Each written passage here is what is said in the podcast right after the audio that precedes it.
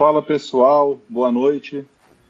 Estamos aí no, começando mais um Security Cast, né? Nosso webcast sobre segurança da informação, hacker, pentest, computação forense. Vamos trocar ideia aí hoje bacana com o pessoal. A gente tem uma convidada muito especial que a gente vai apresentar. Nosso tema de hoje é engenharia social durante o Covid-19. A gente vai bater um papo aí sobre como é que está essa como é que tá a engenharia social durante o Covid, porque deu uma mudada, né? Obviamente, todo mundo em casa, todo mundo com a sua, brincando que a gente está falando aqui agora, com a sua cadeira gamer, né? Trocando ideia no WhatsApp o dia inteiro, né? Recebendo e-mail, etc. E, dado isso, é, obviamente, a engenharia social ela vai aumentando, né? vai aparecendo de todo quanto é lado. Mas eu não vou perder tempo falando sobre isso agora, vamos falar daqui a pouquinho com todo mundo. Vou passar a palavra aqui para nossa convidada especial, Marina Ciavata, que ela vai, que ela fala especialmente, né, ela é especialista sobre segurança, sobre engenharia social, desculpa, né, e palestrante. Vou passar aqui para ela se apresentar. Por favor, Marina. Olá, boa noite a todos. Obrigada pelo convite, obrigada por terem me chamado para participar. Eu sou a Marina Ciavata, eu sou engenheira social um, eu sou especializada, na verdade, em pentest físico, né, a, a, como engenheira social. Então, para quem não conhece o que é pentest físico, eu sou contratada pelas empresas para invadir fisicamente essas empresas, né, para ir lá na empresa e passar os acessos físicos e extrair documentos, roubar, enfim, equipamentos, roubar dados lá, uh, entrar em sala do servidor, enfim, né, trazer a destruição para dentro da empresa de forma quieta e silenciosa, sem que a empresa saiba. Bom lembrar que isso é um serviço contratado pela empresa que eu estou invadindo. Eu não sou contratada para invadir uma outra empresa. Isso seria espionagem corporativa, eu seria presa se eu fizesse isso. Então, só para esclarecer, porque tem gente que me pergunta, depois que eu faço live, a pessoa vem no meu inbox, oh, então, você quanto que você cobra para invadir aquela empresa ali? Aí eu, então, não, é outra coisa que eu faço. Enfim, mas eu também sou eu também faço ataques de phishing, uh, também faço ataques de é, phishing, enfim, né? A engenharia social aí o pacote completo. Nós temos aí um pezinho em todos esses modelos de ataque, mas uh, no final das contas eu uso isso também para fazer treinamentos de conscientização para empresas, enfim, para uh, ah, entregar esses relatórios e construir né, melhorias, fazer é, transformar isso em sugestões de melhoria para a segurança da empresa, e, enfim. Quem conhece conscientização não precisa de muito mais explicação. Quem não conhece, a gente tem aí os, o webcast inteiro para conversar sobre, né? Muito bom. Bom demais. Bom, eu esqueci de me apresentar, né, Sudré? Só me apresentar rapidinho. Meu nome é Alcion. né, de, de, cometi esse, esse buraco aí, quem não conhece ainda, né? Meu nome é Alcion, trabalho com a parte de segurança ofensiva, né? Codificação defensiva, security code, security coding. E, enfim, né? Vamos trazer esse assunto e sair agora a palavra para o meu amigo Gilberto Sudré. Por favor, Gilberto. Valeu, Alcion. Obrigado, boa noite, Alcion. Boa noite, Marina. Obrigado por ter aceito o nosso convite. Foi uma, uma honra, um prazer para nós aqui você estar aqui com a gente. Meu nome é Gilberto Sudré, sou professor universitário, sou perito na área de computação forense, trabalho com a parte de investigação de crimes digitais e coordeno aqui o laboratório de pesquisa na área de segurança da informação e computação forense. Também sou coordenador, na verdade, diretor técnico da Associação Nacional de Peritos em Computação Forense. Bom, o assunto de hoje é engenharia social. Já vou passar a palavra aí para a Marina, já passando com uma pergunta. Marina, é, nesse tempo de pandemia, eu tenho visto muitos ataques né, de, de, relativo ao Covid. E a maioria deles é através de engenharia social, né, pelo que eu tenho acompanhado. O que você tem a dizer sobre isso? Ai, ai, nossa senhora, o que, que eu tenho a dizer sobre isso? Tanta coisa, não sei nem por onde começar. O meu inbox nunca esteve tão cheio. Toda semana, pelo menos, é umas três ou quatro pessoas que me enviam Ai, nossa, eu recebi esse e-mail aqui com oportunidade para, né, gratuita, para ganhei um carro porque eu sou influencer, tenho 2 mil seguidores no Instagram. É, eu recebi um e-mail dizendo que os meus dados estão criptografados, recebi uma ligação, recebi não sei o que, recebi não sei o que. Minha, minha, minha caixa não para mais, eu não tenho mais sossego na minha vida. Isso é um bom exemplo de como estamos, porque, né, antes da pandemia eu até tinha requisições, mas nem tantas assim. Hoje eu tô tendo que fazer artigos e vídeos, enfim, produzindo conteúdo não só pelo fato de que produzir conteúdo é muito bom para devolver esse conteúdo para a comunidade, mas é porque eu não aguento mais responder esse tipo de mensagem. Então, eu estou fazendo vídeo. Que, assim que eu che que chega as perguntas, eu já mando vídeo de professor. Vou tá aqui, ó. Seu problema pode ser resolvido aqui. Uh, golpe de WhatsApp, eu estou pegando muita gente fazendo isso. Uh, aquele uh, golpe de influencers também, que eles precisam, é, um, né, chega uma promoção de um produto para eles divulgarem, só que eles precisam pagar o frete de um lugar misterioso, enfim, isso está rolando muito também. E, né, o famoso internet banking, os smishings, esses aí que já existiam, eles estão, assim, descontrolados, né, usando bastante o Covid, enfim, é, Uh, cresceu muito o phishing com cara de alerta de segurança, porque a gente já passou por essa fase de que a maioria dos, uh, dos ataques divulgados usavam Covid, as pessoas se conscientizaram mais sobre o assunto do Covid, enfim, para não, não apertar, não clicar em nada, então, os criminosos mudaram um pouco os phishings para vir um alerta de segurança no e-mail. Ah, nossa, detectamos uma atividade suspeita na sua conta. Atualize aqui a sua senha, né? Então, cresceu bastante esse. Mas eu, assim, nossa, eu não, eu não, consigo contar quantos golpes. A gente pode passar a noite inteira aqui falando dos golpes que eu estou recebendo. Se a gente pudesse fazer uma, uma, uma estratificação, assim, que tipos de, de golpes de iria social a gente encontra por aí, assim? É, mais e-mail, telefone, mais. Como é, como, é, como é que você vê isso? Hoje a gente tem muito mais e-mail, né? Uh, a gente, o, no Brasil tem muito, é, muito smishing, né? Que é uma ligação telefônica fraudulenta ou maliciosa. Seja para roubar seus dados, para te fazer tomar algum tipo de ação, enfim. Uh, não, não, não tantas vezes assim, mas não é incomum de ver o phishing e o, e o phishing trabalhando juntos. Então você recebe o um e-mail fraudulento e aí alguém te liga ainda por cima, falando: olha, você recebeu esse e-mail, né? Geralmente fingindo que é um telemarketing, geralmente fingindo que é suporte de algum serviço e por aí vai. Uh, mas o, o phishing ainda é o campeão número um. É bizarro porque fora do Brasil o phishing já é uma coisa comum no, no nível de conscientização assim do cidadão normal mesmo, né? As pessoas, se você sair e perguntar na rua, grande parte das pessoas conhecem o que é phishing, enfim.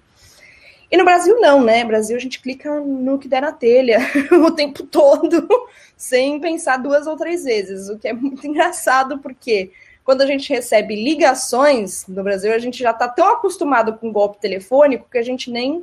É muito difícil alguém cair, né? Hoje em dia. Tem que ser um golpe bem feito mas aquelas ligações de sequestro, né? Ah, aquela ligação de passa o seu cartão para gente, enfim, as ligações elas já vêm com a pessoa já fica mais desconfiada, né? É, é, é engraçado ver essa essa esse cenário oposto assim entre fora do Brasil e dentro do Brasil. É muito doido, mas uh, um, des, um dos ataques mais engraçados que eu vi recentemente assim foi um foi um phishing uh, que a pessoa me mandou, eu, o, o phishing veio com a senha da pessoa, né? O atacante provavelmente pegou em algum vazamento da vida, junto com o e-mail dela, colocou lá no corpo do e-mail, como se né, fosse um, um hacker que de fato invadiu o sistema da pessoa, roubou a senha dela, barará, barará, mas esse é um ataque bem comum, né? Vazamento tem para todo lado. E as pessoas usam a mesma senha para tudo, a gente já está careca de saber disso. Então, o e-mail veio com a senha da pessoa, o e-mail da pessoa, e aí uma ameaça de, olha, se você não me pagar determinado valor uh, até X tempo, é, eu vou te enviar um ransomware e eu vou criptografar os seus dados. O e-mail não era um e-mail que já dizia que os dados estavam criptografados, não era um phishing blefando que a pessoa já tinha sofrido ransomware, era um, era um phishing ameaçando para um, um ransomware. Eu achei, falei, meu como que. Como é que. Como, o que, que, o cara pensou, né, quando ele sentou na cadeira dele para bolar esse golpe? Puxa, eu, eu não entendo direito como que o, os processos do phishing funcionam. Eu vou só simplesmente ameaçar a pessoa mesmo. e é isso aí, se ela cair, caiu, entendeu? tá assim, né? no nível já, entendeu? Aproveitando, Aproveitando esse exemplo, assim, não sei se esse foi ou se você já viu, qual é o caso mais curioso de rede social que você já viu, o mais surreal que você já viu? Nesse... O mais surreal, vixe. Algum que você, você lembre, assim? Olha, não é um caso conhecido porque foi de uma colega minha, a colega minha amiga, também engenheira social, que aplicou em um cliente. Quando ela me contou, eu falei: Meu, você é um gênio. Eu achei, achei maravilhoso. que foi ela foi em plena Covid, né? Então ela, ela, ela só fez tudo, ela fez tudo via phishing, né? Via ligação. E ela usou o pretexto de que ela estava grávida né, e achou uma das funcionárias uh, com acesso chave à informação que ela precisava, que também uh, tinha filho e filho recente, né? Então ela já achou aí um, um link, né, para conectar emocionalmente com o alvo. Então ligou, fingiu que estava grávida, né? Falou, ai, nossa, desculpa, deu, deu, sei lá, acho que né, deu uma, deu um soluço, enfim, falou, nossa, desculpa, é que eu tô, né, eu tô ah, para parir, né? Então, essa semana tô com já agendado, desculpa qualquer coisa, né? E aí ela começou a entrar em trabalho de parto no meio da ligação. para colocar outra pessoa em pânico. E aí ela passou para uma cúmplice, né? E a cúmplice era uma assistente, e aí ela, ela ficava gritando no fundo mandando o assistente fazer as coisas, assistente falsa, que não era uma assistente, e a assistente, na verdade, era uma cúmplice engenheira social que ia aproveitando o pânico que ela estava colocando no fundo para roubar informação. Eu falei, meu. Genial. Vocês pensam numas coisas. Essa foi louca, caramba. Essa pensou fora da caixa de, direto. Assim. Não, essa vai queimar no fogo do inferno, certeza. Mas conseguiu. Extraiu tudo que precisava. Caramba. Sensacional, Ai, sensacional. É, é, essas de como você falou, realmente né, tão, tão pegadas, né? E, e, muita coisa o pessoal de telemarketing também já está acostumado, né? Porque a galera que sofre no dia a dia, ainda mais se você for fazer uma empresa no telemarketing, né? O cara chega ali, não, que meu, meu, meu avô tá doente, não tá podendo atender a ligação, que meu tio tá não sei o quê, isso aí realmente já tá pegando, mas você consegue envolver, conseguiu, essa, essa, essa sua amiga, ela conseguiu envolver a pessoa emocionalmente, né? E na loucura, né? na sensação de desespero, porque a mulher tá parindo. Eu falei, meu, isso é horrível. Essa realmente. eu tenho que bater palma, porque é muito bom. É, eu vou, eu essa vou merece o prêmio. Mas eu vou, eu vou pro inferno aplaudindo, porque olha, muito bem, muito bem pensado, parabéns. Essa merece ir pra vila gerando Def com, como que é. é verdade, viu? É, verdade. é muito bom. Vocês já assim, caíram em algum, algum phishing? Ou, ou, já receberam algum phishing, phishing assim, super absurdo? É, e super absurdo, absurdo não, mas já recebi algumas ligações do tipo assim, consegui um convite ah, para fazer um, uh, um aí para fazer a, a, autenticação daquele convite tinha que passar o, o código né, do WhatsApp para a pessoa, era um convite importante, era um, num local importante, um restaurante importante, e aí foi essa, essa, esse caminho. Então foi bem, bem por aí mesmo. Já, já recebi aí, até brinquei, o cara me pediu o código, eu falei o código errado uma vez, ele falou que não funcionou, eu falei, não, mas como não está escrito aqui? Aí fiz um pouco de hora com o cara lá, depois desliguei o telefone. Ah, é muito bom, adoro enrolar, adoro enrolar criminoso. Sei que o pessoal que esteja que está assistindo, né, que vocês não tenham conhecimento um pouco mais avançada de engenharia social, segurança da informação, enfim, não tem uma proteção técnica ou não conhece os ataques, não faça isso, tá? não provoque o criminoso do outro lado. Quando eu digo que eu faço isso, é que eu faço com consciência. Eu sei que pode dar bosta para mim, mas eu estou preparada. Não façam isso em casa, crianças. Mas adoro sim realmente ficar tapeando o criminoso para ver até onde vai.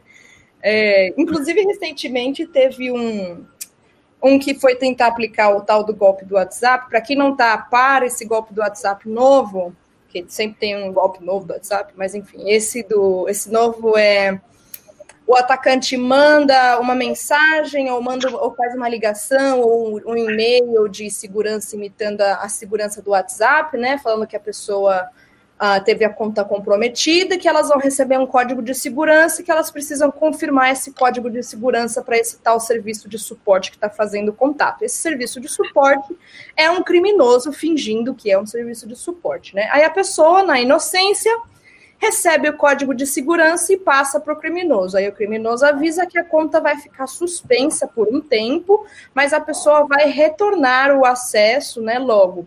O que acontece por trás disso, que as pessoas não têm conhecimento, mas é super simples assim, é beabazinho de segurança do WhatsApp, é que quando você instala o, o número de um, de, um, de WhatsApp em outro telefone, e é tudo que você precisa para instalar o WhatsApp em outro telefone, é o número, uh, principalmente se você não tem a dupla autenticação uh, ligada no teu WhatsApp, nem todo mundo tem, né, essa dupla, dupla autenticação ativada no celular, é muito raro do, no WhatsApp, Uh, o que acontece é, quando você registra esse número num outro telefone, o telefone pede um código de segurança, que é exatamente esse código que o criminoso pede para a pessoa, e a pessoa acaba passando o próprio acesso de WhatsApp para o criminoso.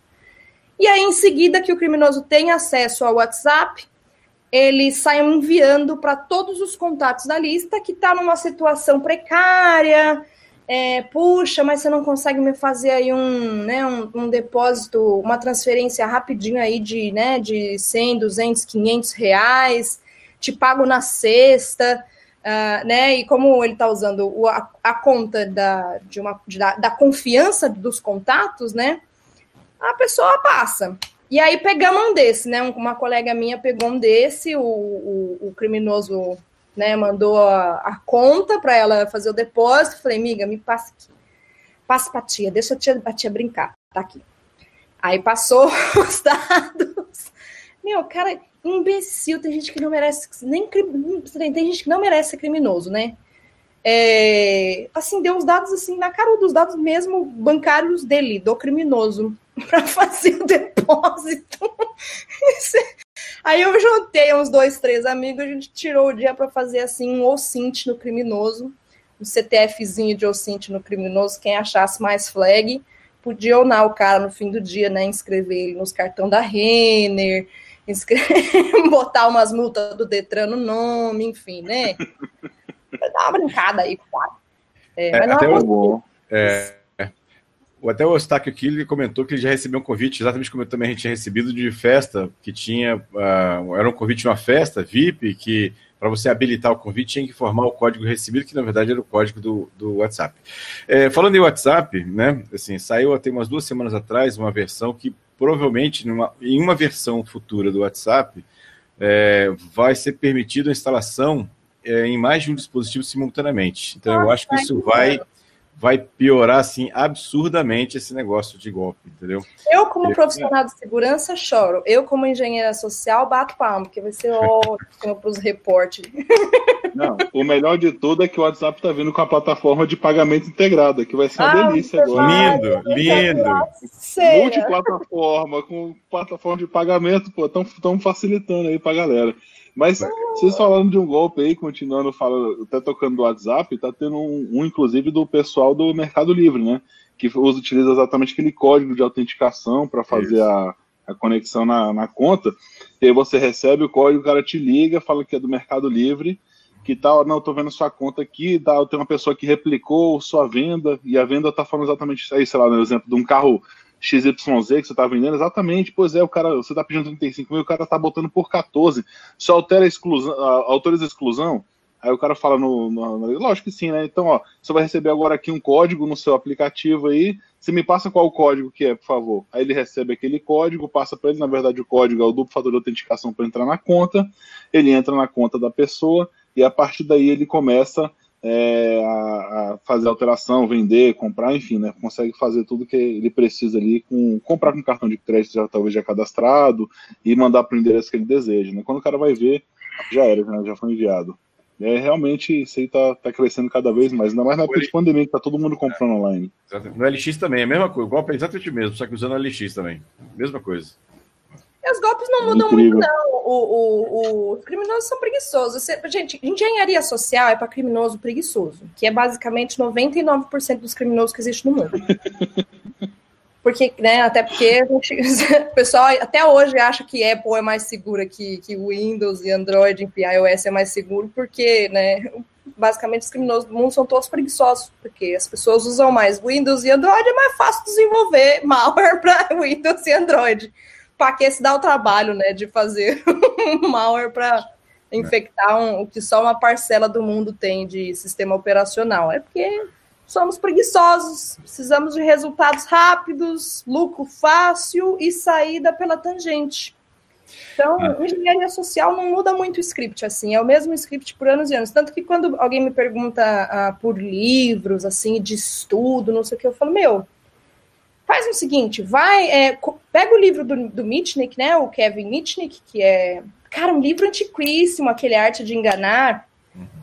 Ele é do que? Acho que é da, ele é da, do, do final dos anos 90. Hum, enfim, o livro já é antigo, assim, para os padrões de, né, de, de tecnologia da informação, enfim, é um livro extremamente desatualizado, é da época que a Telecom era um, era um outro sistema. Mas até hoje, os scripts que ele usa no livro, os scripts de ligação, enfim, aquilo ali é usado até hoje. Até hoje. Então, se você pegar aquele livrinho que é, meu, é de lá de 1900 e bolinha, dá para usar os mesmos scripts. Os mesmos, uhum. os mesmos, assim, os mesmos. É. O Marcos Vinícius ele fez um comentário aqui falando que também tem criminosos que possuem informações parciais e, e pedem para a pessoa confirmar, por exemplo. E aí é, é basicamente assim: é, é, é um golpe de engenharia social que ele tem algumas informações e, e, é, e assim até pede outras diferentes né, em relação à, à questão. É, tem, tem, um golpe bem recente que até eu recebi algumas é, reportes semana passada é, de, de, não é de bem de clonagem de WhatsApp, mas é uma coisa que é bem, bem, assim, é até difícil de você bloquear, que é o seguinte, os atacantes, eles vão é, no WhatsApp da vítima e olham o telefone da vítima e quando normalmente as, os amigos ou os parentes têm telefone é, publicado no Facebook também. E aí uhum. eles criam uma eles criam um número de telefone do mesmo DDD da vítima e entra em contato com as pessoas que são amigos ou familiares, dizendo que a pessoa trocou, coloca a foto da pessoa como contato, né? E avisa que a pessoa trocou de número. E aí começa a fazer a solicitação de dinheiro, ou seja, é um, é um golpe que é engenharia social, mas é muito difícil das pessoas você bloquear isso, né? Porque você recebe uma, uma mensagem de uma pessoa que é seu amigo ou uh, seu parente falando que trocou de número, tá ali a foto dela, tá ali a, a o contato dela falando é, no grau de parentesco correto e pedindo dinheiro, é uma situação muito difícil de fazer. Então, é um golpe bem recente, que começou agora, pelo menos eu recebi alguns reportes semana passada aqui, também bem, bem complicado.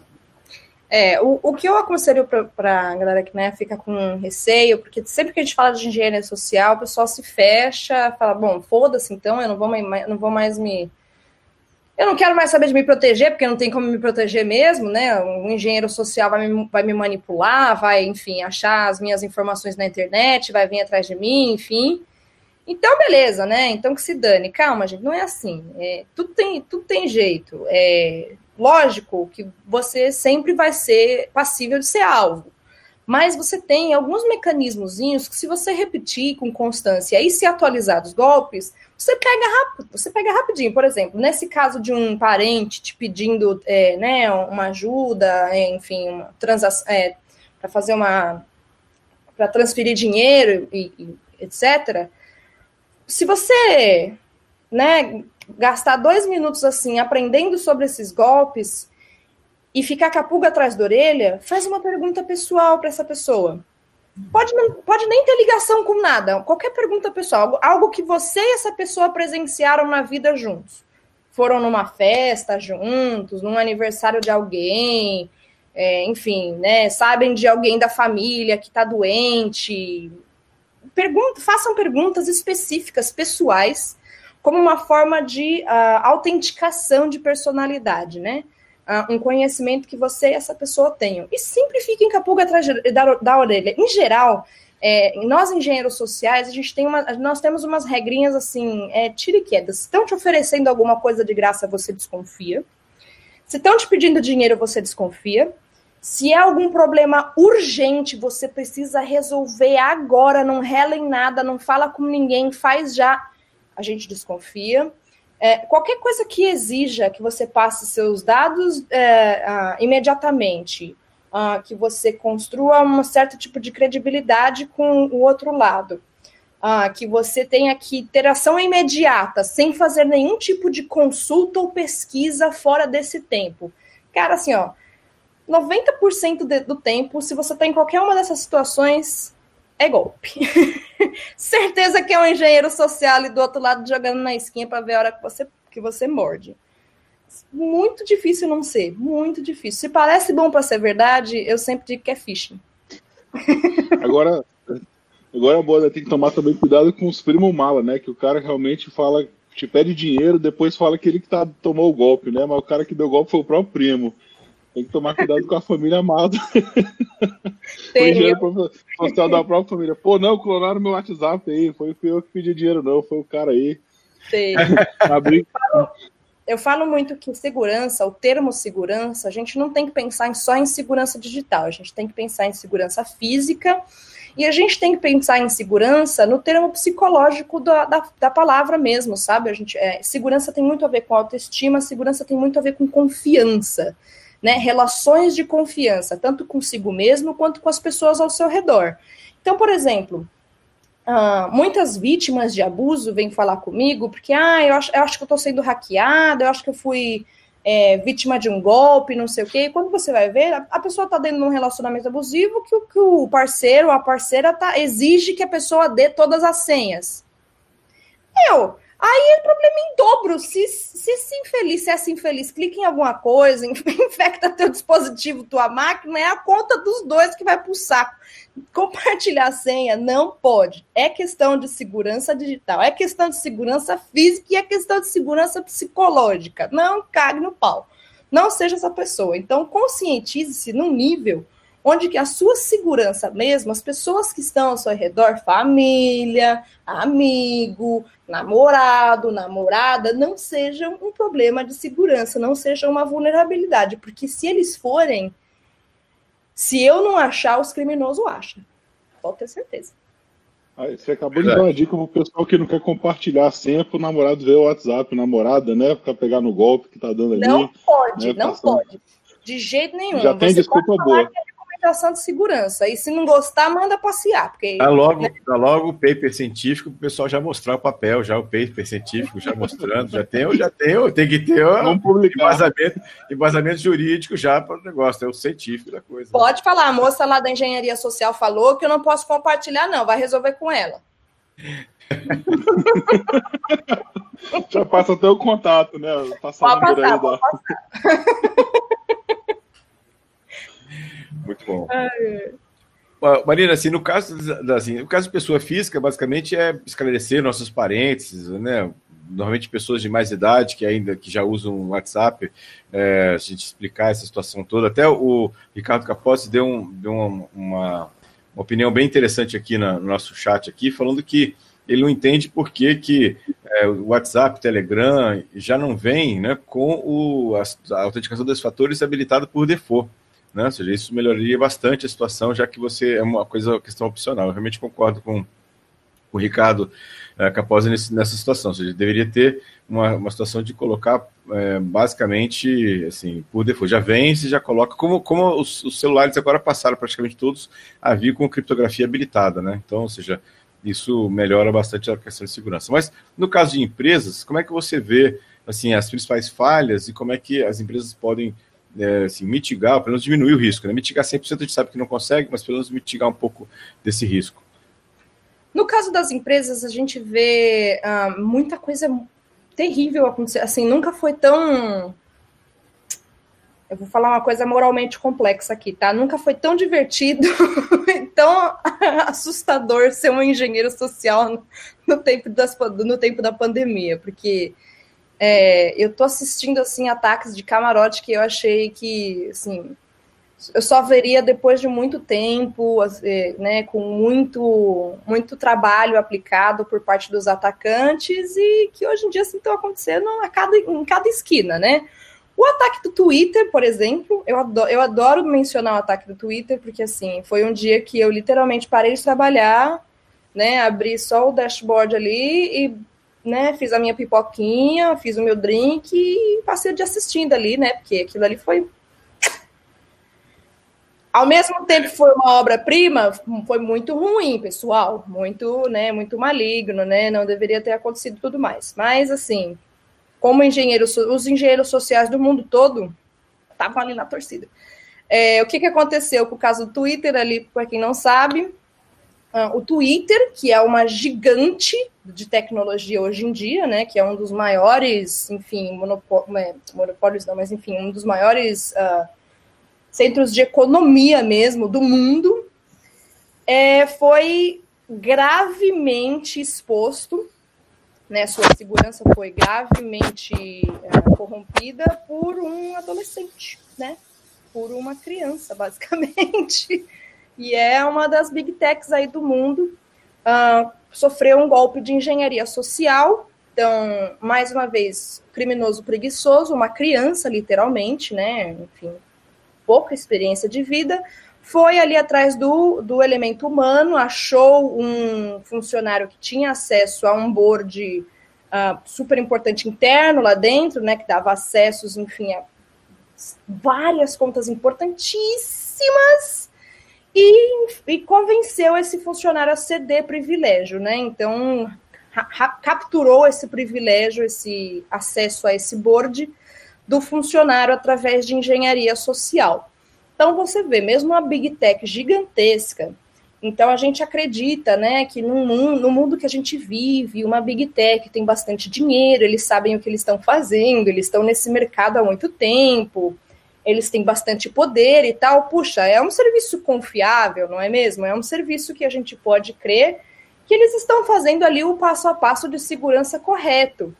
E acontece uma coisa dessa, né? Uma criança com engenharia social teve acesso a esse board e dominou, to tomou o controle de algumas das maiores contas uh, do mundo, do Bill Gates, né? Do Elon Musk, do Obama, do Joe Biden, que é um dos, uh, dos concorrentes à presidência aqui nos Estados Unidos, da Uber, enfim, de, tomou é, perfis de grandes empresas e grandes personalidades para pedir Bitcoin.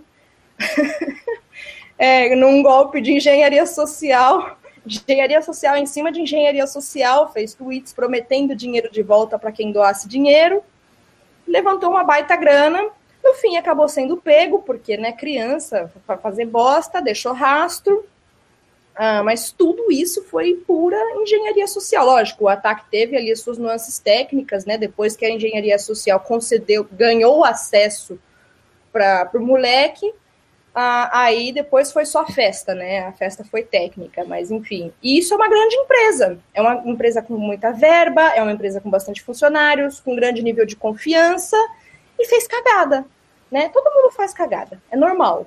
Agora, a diferença entre fazer uma cagada e ter uma resposta a incidentes é muito grande, né? Tudo bem fazer cagada, mas precisa saber responder. E esse passo não acontece sem conscientização, porque não adianta o plano de resposta a incidentes estar tá enclausurado dentro do time de segurança, guardado a sete chaves e ninguém sabe o que fazer quando der bosta. A conscientização tem que ser, meu, em todos os níveis, no jurídico, no financeiro, no RH, no, no PR, enfim, marketing, em todo mundo, né? Segurança é um problema de todo mundo. Essa pergunta, inclusive, o Marcos Vinícius fez aqui, falando que por onde a empresa deve começar a conscientizar o usuário e qual o jeito mais efetivo, baseado na sua experiência é, de mercado com engenharia social.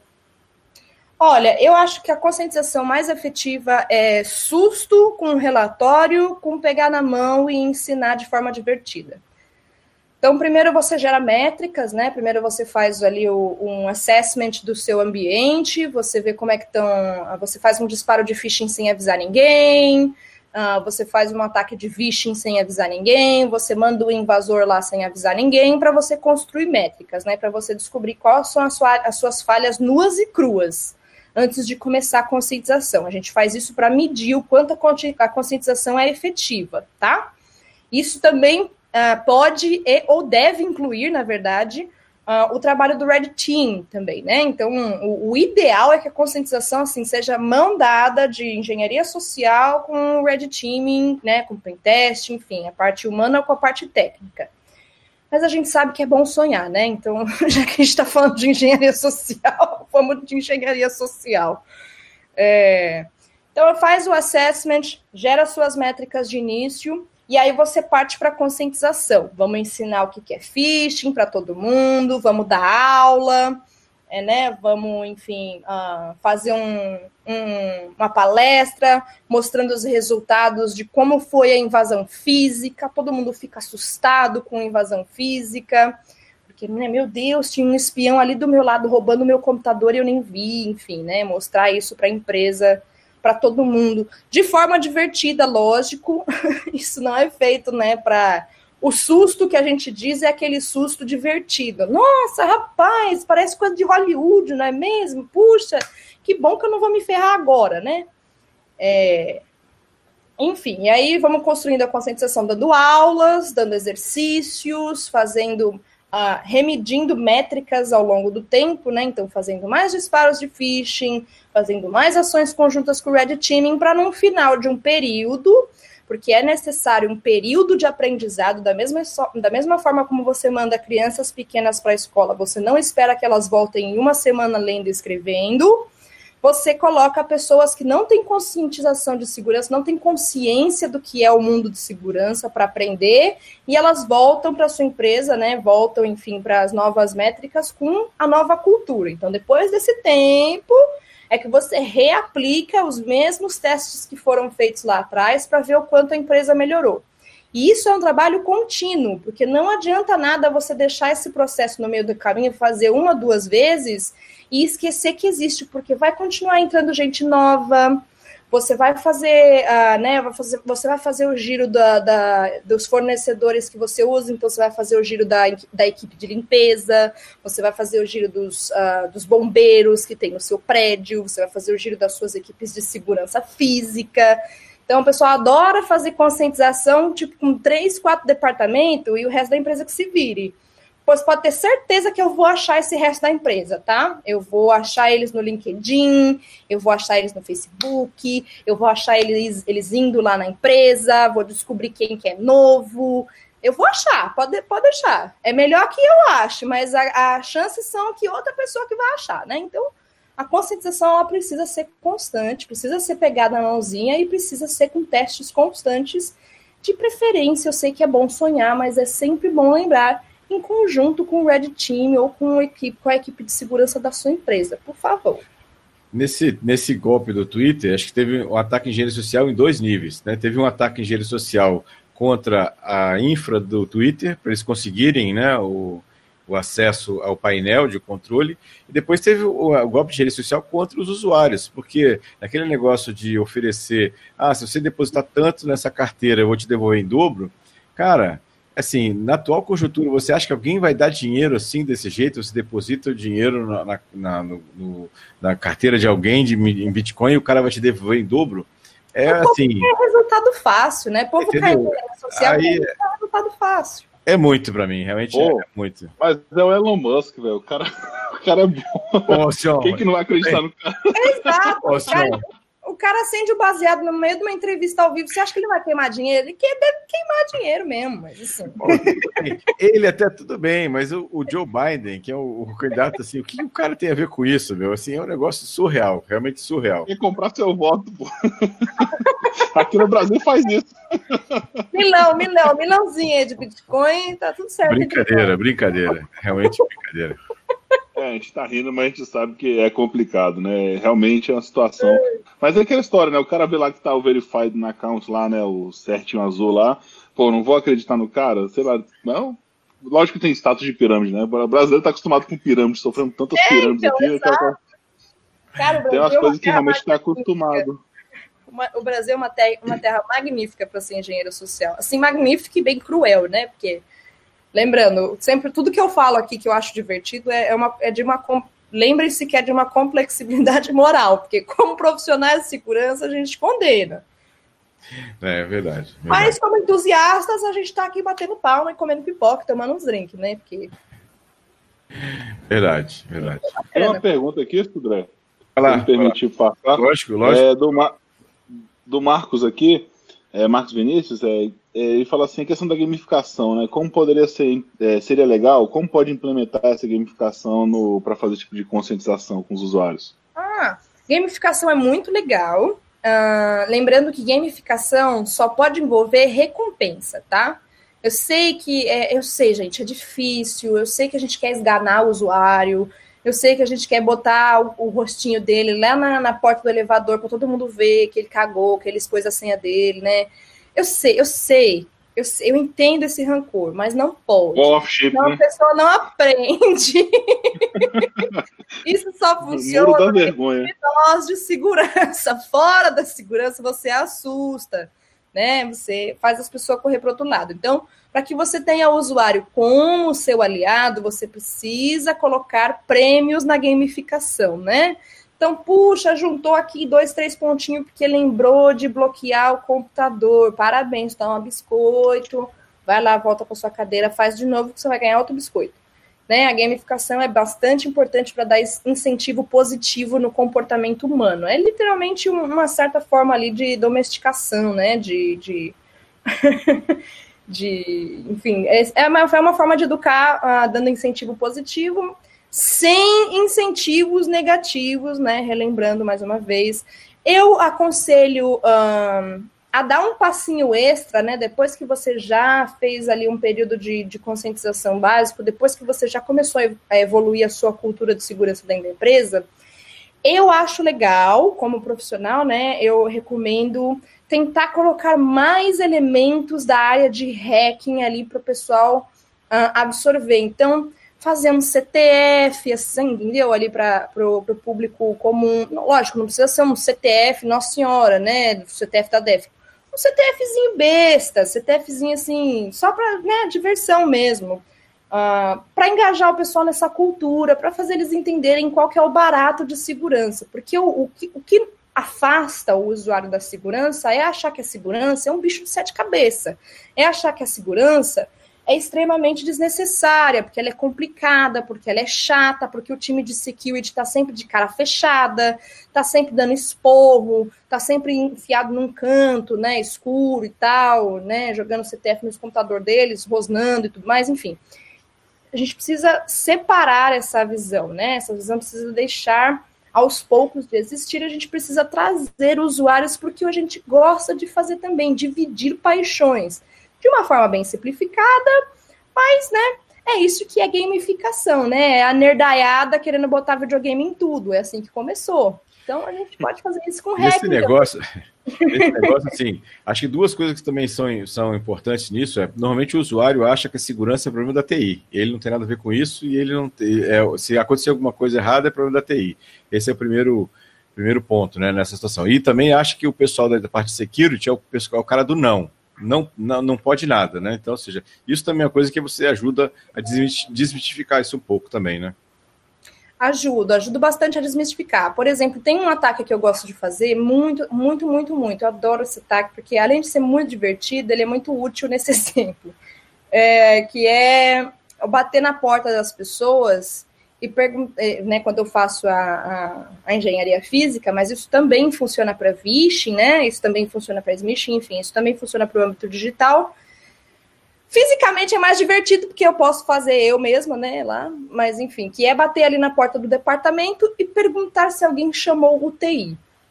Rapaz, todo mundo, em qualquer lugar da empresa, em qualquer momento do expediente, chamou o TI.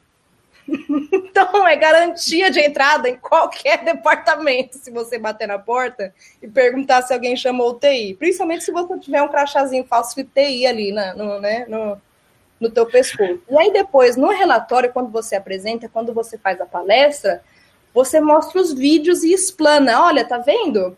Essa, essa pessoa que você abriu a porta porque você achou que era o TI, porque, sei lá, você precisava que alguém consertasse o ar-condicionado da tua sala, não era o TI. Ah, agora você gostaria que realmente fosse o TI, né? Agora você gostaria de ter estudado quem é o TI, né? Hum, pois é, viu como é importante? Marina, esse negócio que você falou de intrusão física, tem uma pesquisa feita, publicaram, se procurar aí no YouTube, vocês vão encontrar um vídeo é, mostrando o seguinte: você entra em qualquer lugar, intrusão física, se você tiver com a roupa de operário e com a escada, carregando uma escada. É, eles, o cara da, da, segurança acha que assim, você tem praticamente passe livre em qualquer lugar. Você carregando uma escada com roupa de, de macacão, né, de, de, trabalhador, você entra praticamente em qualquer lugar. Ele fez teste em vários lugares diferentes, ele conseguiu entrar em todos os locais, só carregando uma escada, o capacete e uma roupa de um macacão de trabalhador. Só isso. Impressionante. É um vídeo muito. O pessoal assistindo, vão assistir, é muito engraçado esse vídeo. Eu rolo no chão de rir, é muito bom. Vamos lá. Impressionante, impressionante. Aliás, eu esqueci, eu tinha uma recomendação muito boa é, quando a gente começou a falar de, uh, de, de, enrolar o criminoso, né? De responder o criminoso, enfim, de dar corda para o criminoso para pegar ele. Lembrando para as pessoas não fazerem isso em casa, mas tem um cara que ele faz isso é um streamer da, do, da Twitch, mas ele faz vídeo no YouTube também. Ele chama Kit Boga. É, K-I-T espaço B-O-G-A. Vocês já viram? Esse não, esse não vi não. Gente, assim que terminar essa, esse webcast, façam. É, eu juro, vocês não vão se arrepender. A diversão garantida assim pelo resto da semana. Porque o que ele faz, ele é um cara bom tecnicamente, né? Então ele sobe VM, enfim, ele tem, né? Ele tem todas as garantias dele. E aí o que ele faz? Ele retorna a ligação daqueles números de suporte que são scammers. E aí ele mantém o criminoso na linha e ele acaba. Em, ele, nossa, ele faz tanta coisa com os criminosos, ele faz o criminoso comprar coisa para ele, ele faz os criminosos chorar no telefone, ele coloca criminoso para falar com criminoso e deixa eles se matarem. É muito bom, gente. Se vocês, quer, se vocês gostam de ver golpista se ferrar, assim, e, vendo, né, a, a, toda a parte técnica se desenvolver ali junto, de como você consegue ferrar essa galera de volta, assistam, é muito bom. Kit Boga, é muito bom. É, a, a Alice até escreveu ali no chat, é esse cara mesmo. Isso aí. muito bom, muito bom. Na, na, época desses, dessas ligações aí, eu brinquei com um cara que, tava, que pedia cartão telefônico, não sei se vocês lembram, né? O cara, ó, tem que pegar o número do, para botar crédito no cartão, lembra que você tinha que comprar o cartão, raspar e tinha um códigozinho do pré-pago. Aí eu peguei essa ligação, aí eu lembro que era de um, de um colega meu do trabalho, isso aí realmente faz um bom tempo, foi 2007, 2006. Mas enfim, ele tava lá, a gente tava conversando, né? Aí o cara, não, você que ligou, liga de volta, vamos ligar de volta, né? O cara não ligou, ele não ligou de volta, mas o, o cara ligou perguntando se tinha comprado o cartão. Aí eu comecei a falar né, o número, né? Eu que atendi, não, vamos lá. Aí eu comecei a né, ver aí S-E-F-U-D-E. Agora, não, mas isso aqui né, tá errado. Falei, não, lê aí que tá certo. Pô, lê o que tá escrito aí. Aí o cara leu, né? O cara mandando o cara se lascar, né? Fala, pra não falar o palavrão. Você já passou, vai se fuder, né? Aí o cara leu assim, aí ficou puto, começou a xingar e desligou na nossa cara, sabe? Então essas, brincadeiras tudo bem, agora tem que tomar cuidado com que engenheiro social que você vai brincar também, né? É, exatamente. Se você deixa um cara. Você sabe quem tá do outro lado é, se o cara é bom, assim, ele só tá fazendo ali para perder um tempo, mas se você pega um cara bom, você pega um cara que é puta da vida e deixa essa pessoa ainda mais puta, hum, geralmente não é bom ter um criminoso na sua cola, né? É. Não. Verdade. muito bom, muito bom. É, muito... Excelente. É, é, né, a gente está falando aqui de várias características né, de engenharia social e contando. Você comentou algumas características importantes da questão de você explorar o medo, explorar a simpatia. É, você podia passar por essas gerais assim, para uma forma mais de conscientização para quem quiser realmente aprender e entrar nessa área também, né, trabalhar com isso aí. Acho que é legal falar um pouquinho para ir mais um pouco mais a fundo. Tá, é bom. Como engenheira social, eu preciso uh, entender muito sobre o comportamento humano. Portanto, eu preciso estudar muito psicologia, né? Se você não uh, toma esse tempo, você vai acabar caindo em atalhos de tipo leitura fria, é, enfim, você vai acabar caindo em assuntos comple é, complexíssimos como microexpressão facial. Esse tipo de microexpressão, muita gente me pergunta, né, se eu uso isso. Gente, isso é para quem vai sentar numa sala de interrogação. Isso é para quem vai fazer entrevista, isso é, é para quem vai fazer auditoria, isso é, isso é para quem realmente vai precisar dissecar o alvo dela, né? O, o, enfim, a pessoa que vai, que vai atacar. Na hora do vamos ver, na hora da engenharia social mesmo, ali no dia a dia, você não tem tempo de ficar vendo se a pessoa levantou a, sobrancelha direita 3 graus a mais do que deve. Bicho, você não tem tempo de ver essas coisas, não, rapaz. Tem que ter ali, ó, instinto. E instinto você desenvolve estudando o comportamento humano, que você desenvolve estudando a psicologia, né? E aí, psicologia, a gente vai des, desbancar na, nas humanas aí. Vai estudar um pouco de filosofia e vai estudar um pouco de antropologia. Então, se você não gosta do ser humano, assim, né, de estudar o ser humano, porque eu também não gosto de seres humanos, mas, né, estamos aí. Uh, se você não gosta de dissecar o ser humano, entender o seu funcionamento da mesma forma como você gosta de entender os comandos no seu terminal, não é muito sua área, né? Chama ali teu amiguinho que é um pouco melhor, pra, melhor nisso para te ajudar ali a montar o seu montar o seu fiche. Quer dizer, ajudar você na sua conscientização, né? Uh, mas, tendo você estudado o comportamento humano, você vai descobrir que engenharia social é muito sobre manipulação. Tem gente que gosta de colocar flores em cima da engenharia social, fala que não necessariamente é manipulação. É sim, tá? Engenharia social é manipulação emocional, tá? É, por isso que eu falei para estudar psicologia, etc., porque isso cai muito uh, no que você considera no, na sua moralidade, né? Porque você também precisa entender a moralidade das outras pessoas, porque você também vai tirar é, proveito de é, preconceitos. Então, assim, tudo que a pessoa tiver de vulnerabilidade no comportamento dela, seja preconceito, seja porque ela é, empatiza muito rápido com alguém, seja porque ela tem problemas de autoestima, enfim, qualquer janela que essa pessoa der para construir o rapport, que é como a gente chama em inglês, né, para construir a nossa conexão rápida com alguém, o engenheiro social vai usar. Isso nada mais é do que manipulação de influência, manipulação emocional, manipulação de credibilidade, né? Então você vai construir uma credibilidade que você não tem com essa pessoa. Uh, um exemplo de. Muita gente me pergunta se é mais fácil, por exemplo, fazer, uh, fazer engenharia social porque eu sou mulher. Eu dou risada, né? Porque, meu filho, nada nessa vida é mais fácil porque você é mulher. Você tentou viver como mulher? Faz esse experimento, usa aí um nick feminino para as coisas que você vai fazer na vida e aí você me conta como é que foi. Mas é, como mulher, você precisa aprender a tirar assim proveito dos preconceitos. Já que, já que o infeliz ali do outro lado vai tentar cagar na sua cabeça, converta essa cagada, explore a cagada, né, para cagar de volta. É, mas o que você também pode fazer é abusar de empatia, né? Então, pessoas que confiam rápido demais. Isso parece cruel, mas isso é bom para pessoa, para ensinar a pessoa só é realmente cruel se você não ensinar a pessoa depois. Aí realmente, como eu falei, vai queimar no fogo do inferno, né? É, mas se você usar a, né, a construção da empatia ali para depois dar a mãozinha e falar, olha, você não devia ter confiado aqui em mim, é bom. Por exemplo, eu falei desse negócio de, né, as pessoas me perguntam se é mais fácil por eu ser mulher, porque eles, as pessoas que me perguntam isso acreditam, acreditam por algum motivo que é mais fácil conseguir, porque, sei lá, eu tenho peitos, enfim, vou flertar com a pessoa, sendo que, obviamente, eu não, não flerto, sou uma pessoa extremamente agressiva, gente. Eu, eu só falta eu morder a cabeça das pessoas para fora do corpo. É, então, não flerto nos meus trabalhos. Uh, mas é. as pessoas que mais me ajudam nas minhas engenharias sociais são mulheres, porque elas criam muito, elas criam empatia super rápido. Então, geralmente eu entro como trainee, né? Então, putz, estou perdida, não sei o que fazer. A UTI acabou de me dar essa máquina nova, a máquina não está funcionando, eu preciso trocar minha máquina. Posso usar minha máquina? Posso usar sua máquina rapidinho?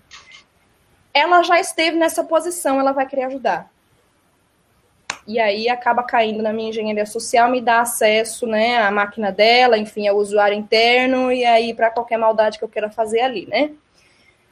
É, lógico, já homens caem na, na mesma pataquada, né, é mesma, mesma história, mas é... Inclusive nessa, tem uma história que eu nunca vou esquecer, foi, do, foi do minha, da minha primeira invasão, eu não tinha nem muita experiência, o meu alvo era um cara do desktop, desktop, ó, do Help Desk, desktop, do Help Desk, maluca. E o cara era um estagiário, que estava largado lá na hora do almoço, obviamente, né? Coitado, se fudeu. É... Eu, desculpa, eu não sei se pode falar palavrão aqui, gente. Desculpa. Pode, pode. Liberado. Tá tranquilo. Fica à vontade. Eu sou uma mocinha com a boca suja. É... E o coitado estagiário foi deixado para trás na hora do almoço e eu precisava de acesso à rede interna e o estagiário tinha esse acesso. Pois, porque, né, uma excelente ideia dar, dar esse tipo de acesso para o é. estagiário. Aí, pois, fui lá na mesa do estagiário, isso foi lá no Rio de Janeiro, e eu, eu tenho, eu, meu, meu sotaque bem paulista, que o sotaque paulista bem carregadão, e fui lá no menino contei uma história triste. Falei, moça, eu preciso, né? Porque eu sou do suporte, vim de São Paulo e eu não tô conseguindo achar qual é que é o problema, os chamados aqui no meu computador. E vejam bem, eu não sou técnica, eu falo qualquer, qualquer coisa que vem na minha cabeça, assim. Qualquer termo técnico que venha na minha cabeça, eu solto. Então, os chamados aqui estão tudo piscando em vermelho. É, né? Puxa, tem que aí abrir o sistema e tal, e ver o que está acontecendo.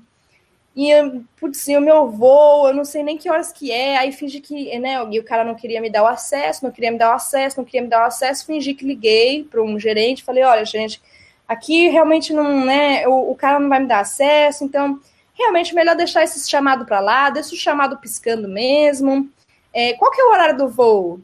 Ah, daqui uma hora. Tá bom, acho que dá tempo sim. Peraí, deixa eu só perguntar aqui. Moço do Helpdesk, quanto tempo que é para chegar no Galeão? Eu não sei se vocês já estiveram no Rio de Janeiro, mas de qualquer lugar do Rio de Janeiro para o Galeão, pelo menos umas três horas de, de trânsito. Eu sabia disso, né? E eu falei em voz alta que meu voo era em uma hora. Pois na hora o menino se comoveu. Falou: Meu, você não vai conseguir chegar a tempo. Aí eu comecei a botar a mão na cabeça. Falei: Putz, mano, não acredito que além de, além de eu não resolver os chamados, eu não vou conseguir pegar meu voo. Putz, que dia infeliz, que não sei o quê. E aí eu tava ali, né, pegando o acesso com o cara, tipo, sentando no computador do cara, o cara começou a abrir o, o sistema para mim, ele ia me dar o, o acesso dele, né, de, pro sistema interno. Meu, apareceu um cara do outro lado, do outro departamento, acho que era do sistema de, era o departamento de desenvolvimento, nem sei. Bicho, lá do outro lado veio, porque escutou minha história triste, sentou na máquina e na minha máquina, né? Porque gente, eu estava com a minha máquina aberta, e falou: Moça, deixa eu te ajudar. E logou no sistema, e quando eu vi, ele era de mim, do sistema interno, logou na minha máquina. Que lindo, hein? Que lindo. Menino, falei, meu Deus, o bicho escutou lá do outro lado. Fica lá sentado, rapaz. O tá treta nem te envolve. Olha, agora peguei esse peguei acesso de admin. Na hora, tirei a minha, minha bateria, né? Enfiei o DDoF ali sem ninguém ver. Falei, Ai, nossa, minha bateria acabou, meu Deus, agora não vou achar minha bateria e já volto já. Peguei, fechei meu computador e saí fora. Abri meu computador e tava lá a sessão da admin logada. Então você vê, né? Isso é 100% manipulação emocional, meu povo. Não tem outra palavra, não tem flores para colocar em cima desse túmulo.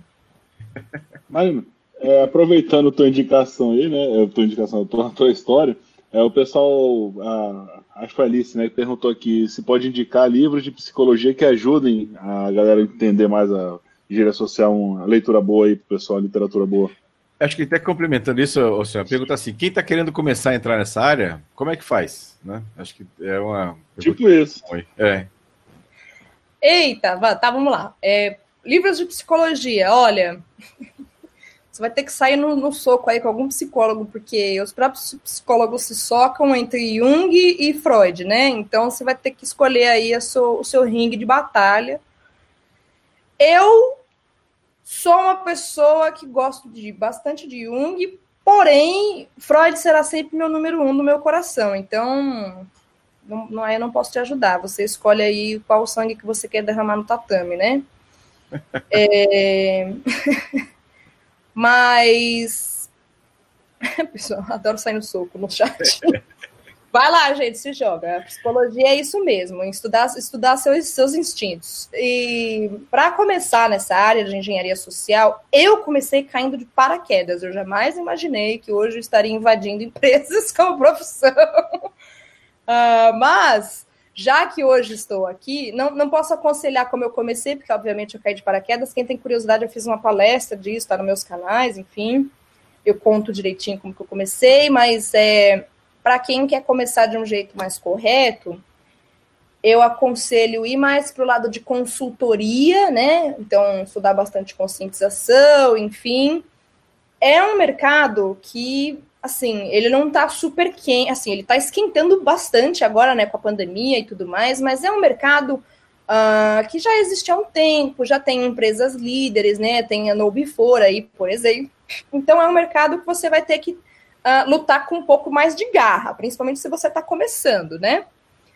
Uh, mas consultoria é uma boa área para você seguir se você gostaria de ter mais contato com engenharia social, e aí, né, da, a partir do momento que você desenvolver um pouco da sua experiência com consultoria, você pode meter as caras e tentar um penteste físico mesmo. Lembrando que se você não tem uh, talento com comportamento humano, não sabe lidar com pessoas, enfim, é, não, não é rápido nas suas respostas, né? Se você não consegue desenrolar um migué em 10 minutos, não aconselho o penteste físico, tá? Porque provavelmente você vai ser pego. No penteste físico, você precisa ter muita agilidade de resposta, porque dá muito problema, é muito imprevisto. Então, você precisa conseguir se virar rápido, achar os seus alvos, extrair o que você precisa e não deixar rastro. Então precisa ser a, resposta assim, ó. Se você não tem esse tipo de resposta, vá né, para phishing, vá para vishing. É, aí a gente chega numa outra parte que se você tem um interesse mais técnico, né, se você gosta mais da, da parte de reconhecimento, ou SINT, por exemplo, né, que são as informações, a inteligência pública, Uh, se você gosta mais de desenterrar ali, né, o, o, que você consegue achar do seu alvo, enfim, a parte um pouco mais técnica de engenharia social, eu aconselho você ir indo para os lados ali do Red Team, de repente ir trabalhar numa empresa que já tem um Red Team formado. O Red Team consegue fazer bastante, é, é, sempre acaba fazendo algum assessment de, de, não só de engenharia social, mas eles têm né, bastante abertura com pentest, enfim, segurança ofensiva. E aí, de vez em quando, pingam uns clientes que né, querem a engenharia, engenharia social física, né, o penteste físico. E caso não pingue, você faz todo sentido oferecer esse serviço dentro de um web team também. Porque é né, meio que completa ali o escopo da, da segurança ofensiva. É, é mais ou menos o que eu aconselharia, assim, né? Fique perto do time de, de Red Team e dê ali, coloque o seu pezinho na área de conscientização, de consultoria em segurança, que uma hora o cliente pinga. Não é um mercado super avançado no Brasil, tá? É muito difícil. As empresas no Brasil, a gente está careca de saber que tem pouca maturidade em segurança, é um sofrimento é um sofrimento até para dar conscientização, para dar treinamento de conscientização, que é tipo assim, ó, beabá, a hora que a LGPD bater na bunda da galera, vai um monte de gente girar, por causa que não tem, não tem treinamento de conscientização. Então, assim, mesmo com a lei ali, ó, no cangote, a maturidade ainda demora para avançar. Então, tenha paciência. Se você quer entrar nesse mercado, tenha muita paciência. Lembra que eu te falei que você tem que saber lidar com pessoas? Aí vai ter que desenvolver uma paciência de joia, viu? É, Marina, tem um, um, Antônio aqui mandando até a pergunta, falando que como é que fica a questão da inteligência competitiva em engenharia social? Engenharia, inteligência competitiva em engenharia social, como assim? É. Na verdade, acho que a questão de, se eu entendi bem aqui a pergunta, seria a parte de competição, ou seja, ou engenharia social com concorrentes, seria isso, Antônio? Só para você, claro, definir um pouco melhor aqui a pergunta. Explica para mim, moço, o que você quer dizer com inteligência competitiva, porque pode significar muita coisa. pode significar engenheiro social engenheiro social. Acho que é questão de, de, de, inteligência competitiva no sentido de, de concorrência, e você usar engenharia social para poder obter informação do concorrente. Seria isso, Antônio? Se for isso, é crime, tá, moço? não aconselho. Pelo menos não ao vivo na internet. É. Vai ter que trabalhar no mercado negro aí. É, aí é outro lugar, não, não é aqui na live, não. Muito bom. É, é, é praticamente espionagem, né? Você pode dizer assim, é, africano. É espionagem. Exatamente. É, nosso advogado está aí, né? Para falar é... muito bem também, para ajudar aí. Pronto, aí o advogado pode falar, que eu não me. Gente, né? sério, Mariana, eu estava aqui só aprendendo com, com, com, as suas falas aí. E, na verdade, nós não podemos confundir engenharia social com estelionato, tá? É, porque... olha aí, ó. Importante. A, a, engenharia social, ela, enquanto profissão, enquanto um tester, né, legalizado, com contrato assinado com a empresa, tudo bem. Mas uh, o, o engenheiro social, digamos assim, porque a Mariana acabou sendo assim muito legal, chamar todo mundo de engenheiro social, né? Mas o, o cara que comete o crime, ele é o estelionatário, né?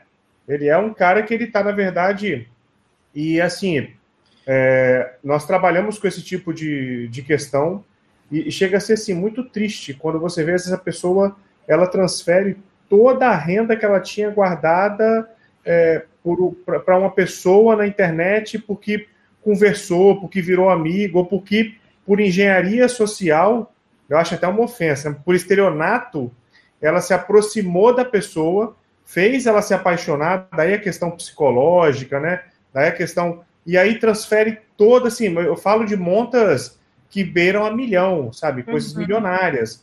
Ah, mas a pessoa é muito sonsa.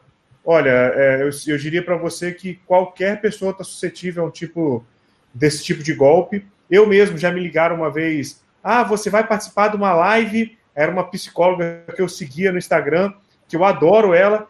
O que, que eu tenho que fazer? Ah, você vai receber um código do WhatsApp aí agora, aí você me fala. Aí eu entendi, né? Hum. Aí eu falei, olha, não, não chegou o torpedo? Aí o cara, ah, não, foi, não, tenta de novo. Aí ele foi assim, eu falei, não, mas olha só, como é que é? É, é a live de quem? Aí ele ficou na minha cara, porque eu estava tentando coletar mais algumas, né? E eu, e eu né, poderia ter ativado algum programa de gravação, mas assim, é muito triste porque porque hoje, né, é, é muito difícil investigar um crime digital. Você tem que ter é, muitos atores envolvidos. Então, não espere é, que a polícia vá atrás dos, do crime que cometeram com você, não porque ela não queira, mas é porque ela está mal aparelhada mesmo, falta efetivo.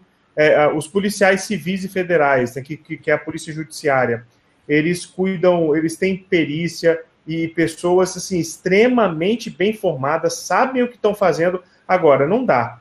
Para o volume de crime que o Brasil tem, não dá. É, piora tudo que o Brasil não tem, não assinou ainda a Convenção de Budapeste, que é a Convenção de Cybercrime. Então, se eu tiver um cara que veio de fora do Brasil, ou até mesmo um cara que está no andar de cima do seu apartamento, mas ele fez é, um ataque por fora do Brasil, você não tem como chegar nele. Mas é só, só queria fazer essa diferenciação realmente assim, não nós não romantizarmos a engenharia social quando ela é um crime, né? Quando ela é crime, ela é estelionato. Quando ela é uma profissão, ela é engenharia social. Né? Isso é uma coisa assim que eu acho que tem que ficar é, bem dicotomizado. É, e só complementando uma fala que foi tida aí, eu realmente é, deixei você falando, Mariana, para pegar mais, me inteirar mais também da, da, das questões que você levantou. É, o Banco Central e o CAD, eles impediram o WhatsApp de iniciar as transações financeiras. Tá? É, foi já. desse ano. Já ah, voltou, já. Maria. Já voltou. a bala aí. Já voltou? Voltou, voltou. Já, já autorizou. Voltou, né? já autorizou. Estamos vivos, estamos mortos. Já autorizou de volta. Agora. Ah, bom, foram bons. Que maravilha. Cinco segundos é, de esperança aí. Que maravilha. Só melhora, só, só melhora. Só, é só melhora, só melhora. Marino.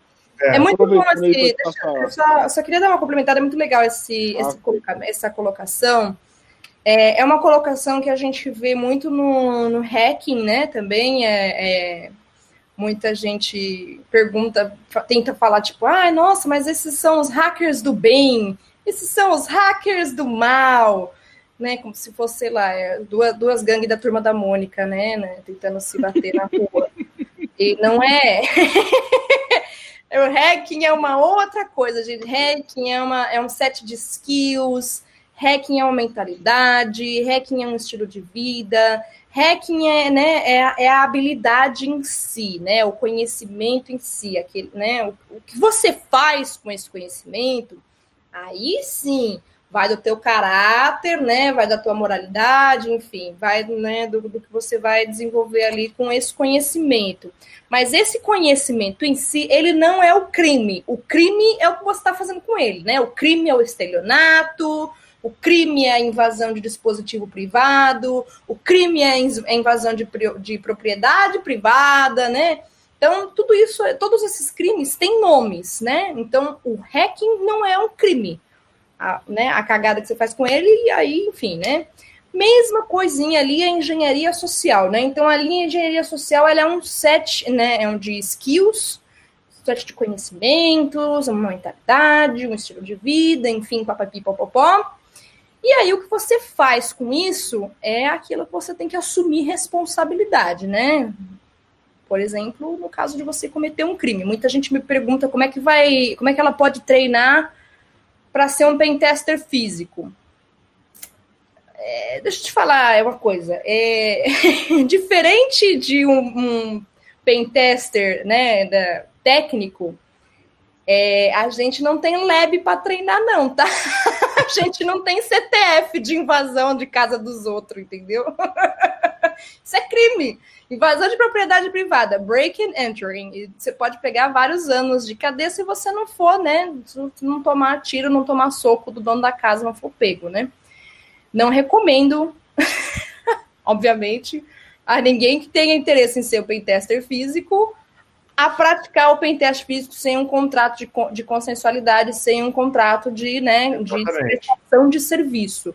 Muito importante, né? E prestação de serviço para quem está consentindo a invasão, tá? O consentimento aqui é o que é essencial, porque não adianta nada. Se você assinar um contrato de prestação de serviço para invadir a concorrência, a gente volta lá no problema que o amiguinho do chat perguntou, como é que é a inteligência competitiva. Chama espionagem corporativa e da cadeia, da multa, enfim, né? Dá muitos probleminhas. Não. Uh -uh, uh Marina, você acha que tem como uma pessoa, por exemplo, que quer testar, que quer começar. Nós sabemos que todo mundo que quer começar numa área começa pagando para trabalhar, né? Ou trabalhando de graça. Você acha que é o caso da pessoa se candidatar e falar, olha, eu, eu sou né, é, pentester de engenharia social, vou, posso assinar um contrato aqui, eu vou te prestar esse serviço gratuitamente para começar a trabalhar, ou você acha que não rola isso? Olha, eu acho que né, dá no mundo capitalista, né, no mundo capitalista você pode oferecer o que você quiser e se alguém quiser comprar, maravilha, né? Se alguém quiser assinar o teu contrato, show de bola. De forma realista, pensa bem, se você se coloca no lugar da empresa, né? Tá vindo alguém da rua, desconhecido, né, dando cartãozinho fala assim: "Olha, eu faço esse trabalho aqui para você de graça, vou invadir a sua empresa de graça". Eu pensaria Sim. muitas vezes antes de contratar essa pessoa para fazer esse tipo de serviço. É um, é, um, é um tipo de serviço que exige um laço de confiança muito grande, exige uma integridade do profissional muito grande. Aqui a gente bate ali até na, na porta do, né, do ethical hacking, enfim, hacker ético, e barará, barará né, que é a construção de, de, de, de credencial mesmo, de confidencialidade ali com, com a cartela de clientes. Então, o que eu aconselharia para quem quer começar é, como eu já disse, fiquem perto de consultorias, fiquem perto do Red Team, fiquem perto do time de segurança, principalmente se esse time de segurança tem um pouco mais de, um, de potencial, não, de, mais, de um pouco mais de espaço para ações, onde você possa sugerir, por exemplo, uma nova, um novo projeto, né, focando em engenharia social, em treinamento dentro da empresa, de repente trazer um outro profissional para dentro, aprender com esse outro profissional, criar uma nova área dentro da empresa, e aí sim, depois que você já tem esse tipo de experiência, já constrói essa confiança e já tem cases, né, contratos assinados com a própria empresa, já fez os seus assessments, já fez as suas invasões e tudo mais, dentro de um ambiente confiável, aí beleza, aí você tem um case legal para você levar lá para fora e falar assim, olha que legal esse trabalho que eu fiz, né? Até, Marina, que assim, esse tipo de contrato ele é feito com a cúpula normalmente, né? Pouca gente da empresa é, sabe desse contrato. A maior exatamente. parte das pessoas, até para a questão de você exatamente fazer um teste real, né? Pouquíssimas pessoas sabem da empresa que existe aquele, aquele, aquela ação sendo feita, né? Uhum. É até bom que seja o caso. É, agora tem, tem um monte de startup surgindo aí, que todo mundo conhece todo mundo, todo mundo tem uma startup. Você pode chegar para a cúpula né, e falar, poxa, eu posso fazer engenharia social nessa empresa? Que é verdade, é o startupeiro, é o sócio é o próprio empregado, né? O cara que está fazendo ali também, né? Quando está surgindo. Aí não vale, né? Começa, é, não, mas se você. Vale, vale, eu acho, eu acho, eu acho é, um divertido, acho bacana. Vamos, vamos. É, é interessante, porque é, a, a, Marina lembrou muito bem, nós estamos falando de LGPD, tá, pessoal? De Lei Geral de Proteção de Dados. Certeza. Tá? Se vocês acham que não vai ser feito nenhum pen testing de engenharia social para pegar aquele funcionário. É, e outra coisa, a Marina falou do, da Nobifor, né?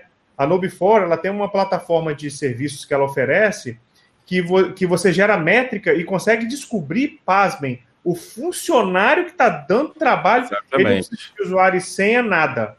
Ela manda o link, ela sabe quem foi que clicou no link, e, e, e, é muito, e pelo, que eu, pelo que a gente fica sabendo assim dessas análises, é, essa pessoa ela se torna um funcionário que a empresa pode não querer ter mais. Entendeu? E vai desligar sem justa causa, vai pagar todos os direitos, mas vai ver que não é o cara para estar tá no time, né? Ou não é a mulher para estar tá no time, entende? É, isso é feito assim, sem a pessoa saber. Ah, mas tem que ter o consentimento do funcionário. Se for o equipamento concedido pela empresa, nada disso, tá, pessoal? Exatamente. Por favor. Exatamente. É, se a propriedade é da então, empresa, a, você está Exatamente. lidando com dados da empresa, você está usando um G Suite da empresa, você tem acesso ao sistema interno da empresa, tudo isso é propriedade da empresa. A rede então, da empresa, o sistema operacional, tudo. Né? Tudo, tudo. Às vezes o dispositivo que você está usando, o celular que você tem na mão, às vezes é corporativo. Isso. Tudo isso pode estar dentro do escopo. Aliás, tudo isso é monitorado já, né? É monitorado, né? Então, Deveria, ah, né? é. Importante nas, empre... nas grandes empresas é. Eu, eu já, já, conheço, é, já conheço relatos de funcionários que levaram o notebook do trabalho para casa, né, em casa, na sua Wi-Fi particular, mas usando o computador da empresa, é, acessaram conteúdos pouco ortodoxos, né? E quando voltaram para a empresa, esse programa que monitorava o comportamento da máquina foi e entregou o relatório para o servidor e o funcionário foi, é, no mesmo dia, foi demitido, né? Então, Meu é filho, é muito cuidado com isso aí, tá? Quer ver, você quer ver o time de segurança chorar, vai ser quando o povo começar a voltar do home office. Imagina que esses dispositivos corporativos não estão passando dentro de casa. Nossa. É, é. Triste, triste, triste, triste. triste. É, é uma prova de fogo. Pessoal, é. É, eu sei que o papo tá muito bom, assim, mas é, a gente tá chegando na nossa hora, pô, eu não tenho nem o que falar, o papo tá mas, agradável demais. Deixa eu. Acho que tem uma última pergunta aqui, que estava na minha lista aqui. Tem? Então Pedro, vamos fazer, vamos fazer. Última pergunta aqui do Pedro Álvares. Perguntou: alguma vez você, fosse, você foi surpreendida com uma ação correta de um funcionário, é. empresa-alvo, que inviabilizou o ataque? Você... Já, já fui. Legal. Já fui sim. A grande parte das pessoas que me pegam, eu fui pega três, quatro, três, quatro vezes, quatro vezes. E aí, três dessas vezes foram funcionárias mulheres, gerentes, né? Tinham cargos altos, ou seja, elas, elas tinham muito a perder se qualquer coisa desse errado. Então, geralmente, se tem uma gerente próxima, eu tento evitar. Porque eu sei que as gerentes, elas assim, elas são muito mais observa observadoras. Detalhista. Se qualquer coisa errada por ser mulher, ela sabe que ela vai ser culpada, ela sabe que ela vai ser perseguida, ela, vai ser, ela sabe que ela vai ser humilhada, enfim, né? E gerente não. Gerente é meio que, meio que é mais aqui o circo pega fogo mesmo. É, mas já teve um gerente que me pegou. já teve um gerente que me pegou também. Então foram três uh, mulheres gerentes e um homem gerente. Uh, em todas essas vezes eu tive a sorte, obviamente, porque né, eu tenho essa carinha de criança, sou uma, uma menina baixinha, enfim, faço uma vozinha fofa, né? Faço um. Nossa, moça, obrigada por me ajudar. É, na, no dia, então, ela sempre que eu sou, eu, sempre que eu fui abordada dessa forma mais ah, assídua, né, mais, mais ferrenha, que acabou me pegando e impedindo meu ataque, sempre foi com muita gentileza, que é uma coisa que eu aconselho para as pessoas, né? Se você está com suspeita de alguém, se alguém está tendo algum comportamento suspeito dentro da sua empresa, enfim, perto de você, você confrontar essa pessoa com é, agressividade ou você confrontar colocando medo, enfim, é perigoso. Se essa pessoa é suspeita, você não sabe quem ela é, você não sabe do que ela é capaz, você não sabe por que, que ela tá ali. Às vezes é alguém desesperado, às vezes é um ex-funcionário puto da vida que só quer socar a cara de alguém. Né? Às vezes é um insider threat, que a gente chama que é uma ameaça interna, é, né? um, um espião já de dentro da empresa. Enfim, você não sabe. As chances são de que vai dar problema para você. Inclusive, muitas vezes as pessoas não confrontam por, justamente por isso, né? Eles não sabem quem é, não sabem se vai dar problema para ela ou não. Gentileza, gente. Gentileza resolve todos esses problemas. Eu digo nas minhas palestras, você. Eu, eu entendo que a gente quer, a gente, né, normalmente tem esse, esse instinto de ajudar, esse instinto de né, estender a mão. É, e tá tudo bem ter esse instinto, é ótimo. Gentileza é maravilhoso, é maravilhoso, né? Isso te coloca numa posição humana é muito boa, né, de compartilhar aquilo que a gente tem de melhor. Mas uhum. uma coisa que eu digo muito nas minhas palestras, né, você ser gentil é muito diferente de você ser trouxa, né? Assim, bem diferente, bem bem diferente, né? Então, uh, o que essas pessoas fazem, elas, elas né, me abordam, teve né, nesses quatro casos foi exatamente o mesmo modo. Me abordam, me sentam num cantinho, pedem minhas credenciais, quem mandou, não me deixam levantar, não me deixam em algum lugar, então eu tento escapar, eu tenho que falar, ah, vou ali no banheiro. Teve uma dessas gerentes, inclusive, que pediu para eu não pegar o meu celular, deixar o meu celular em cima da mesa muito bem, porque a pessoa não sabe com quem eu posso estar falando ali do outro lado, né? Assim, já teve, já teve esses casos assim de, de, de eu ser sentada, né, do, do funcionário, do colaborador, me fazer as perguntas corretas de autenticação, de verificar a minha fonte, de verificar o meu contato e de eu literalmente ter que perguntar para o cliente: meu, é o seguinte, fui pega, e aí, tu quer que eu fico aqui e espero você? Tu quer que eu mostre a carta? Né? Porque a gente tem uma carta de, de os, os engenheiros sociais andam com um documento de liberação. Aliás, tem uma técnica dessa, dessa carta de liberação muito legal que depois eu conto para vocês. É, o engenheiro social anda com essa, com essa carta de liberação ou pergunta para o cliente se o cliente quer que eu corra. para ver se o funcionário corre atrás de mim ou chama a segurança. Né? Geralmente eu só faço essa sugestão se é mais pro final do dia, se eu já fiz todas as minhas missões e tudo mais, e aí, meu, vamos se divertir, né? Vamos fazer uma gincana pra ver quem pega a engenheira social primeiro. Pulando em cima das mesas. engenheiro. Mas, em geral, o cliente fala, não, fica aí, ou então, não, mostra a carta, enfim. tem cliente que prefere ir me liberar e falar com o funcionário, porque senão o funcionário vai ficar sentido, e tem cliente que prefere que eu use documento, né? Depende muito, sempre depende muito do cliente, mas estou esperando o meu dia de correr solta pela empresa. Marina vai criar o CTE, Cancel é. Engineer. Marina, tô querendo saber qual é a história Boa. da carta aí. Oi? Tô querendo saber a, a história, história, da, carta. carta. A, a história da carta é muito legal. Eu não, não tinha pensado nisso, até que eu fui numa palestra do Jason Street. Para quem não conhece o Jason Street, também é um grande engenheiro social. A gente é, é amigo, a gente troca umas, umas histórias engraçadas. E eu vi numa palestra dele uma vez, achei fantástico que ele. Só para vocês entenderem, quando o engenheiro social vai fazer uma, uma, um pentest físico, a gente leva alguns documentos com a gente, né, com, né, físicos. Um desses documentos é uma carta de saia da prisão, a gente chama de, de carta de saia da prisão, que é um documento que a empresa assina comigo, dizendo caso que eu, é, né, caso eu seja pega, é uma ação da empresa, né, para que eu não seja encarcerada, enfim, para que eu seja uh, né, para que contatem o time de segurança, né? A, tá, a cartinha ali tem a, a explicação para não gerar nenhum alarde, para não para que eu não corra riscos físicos, né, de sei lá, tomar tiro, enfim. Lógico que se esse for o caso, acho que a, a pessoa vai atirar primeiro, depois vai ver a carta. Mas enfim, né?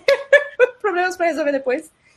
Um, enfim, eu tenho essa carta comigo, né? E aí, esse engenheiro amigo meu, o, Jason, ele falou que ele leva uma carta falsa junto com a carta de saia da prisão. E aí ele mostra primeiro a carta falsa para ver se o colaborador vai acreditar na carta falsa. E a carta falsa é, além de ter os dados, né? Olha, estou aqui fazendo isso, isso, isso. Não tem os contatos do time de segurança para a pessoa não acionar o time de segurança.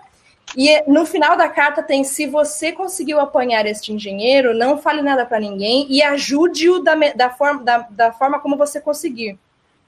Para prover ajuda para o engenheiro social. Ou seja, se fosse um atacante real, ia ter uma carta falsa e o atacante, o criminoso, né, no caso, ainda por cima teria a ajuda do funcionário. Eu falei, olha que filho da mãe, muito bom. Engenharia social da engenharia social. É, é, o Inception da engenharia social. Exatamente. Sensacional. Inception social, exatamente. Achei um barato. Falei, olha, mas esse filho da mãe é genial. Muito bom, muito bom.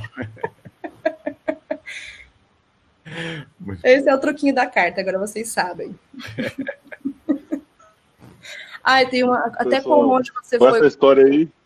Para buscar os dados de uma empresa. No chat tem uma pergunta muito legal. Até quão longe você foi como engenheira social para buscar os dados de uma empresa? Eu só, eu, eu só vou contar mais essa história e acabou, tá, gente?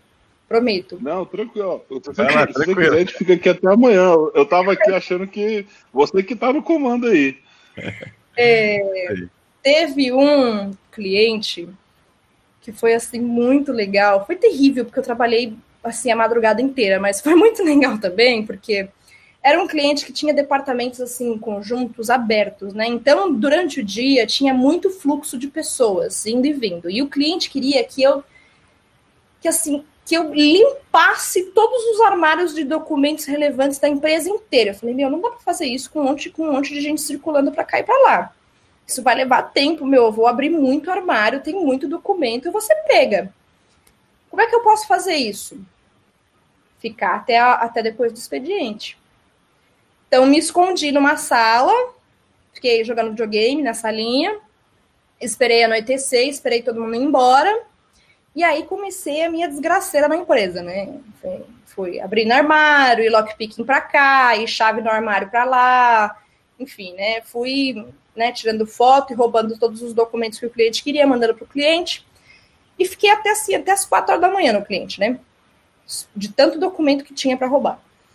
E uma dessas áreas que eu tinha que roubar esses documentos, que era, era a área onde eu, ia, onde eu tinha que pegar uh, os blueprints da empresa, ou seja, eu tinha que pegar os mapas né, da, da empresa, as plantas da empresa, e eu tinha que pegar uh, estratégias de negócio uh, e uh, os novos projetos que ainda não tinham ido para a área de marketing, ou seja, estavam só em planejamento.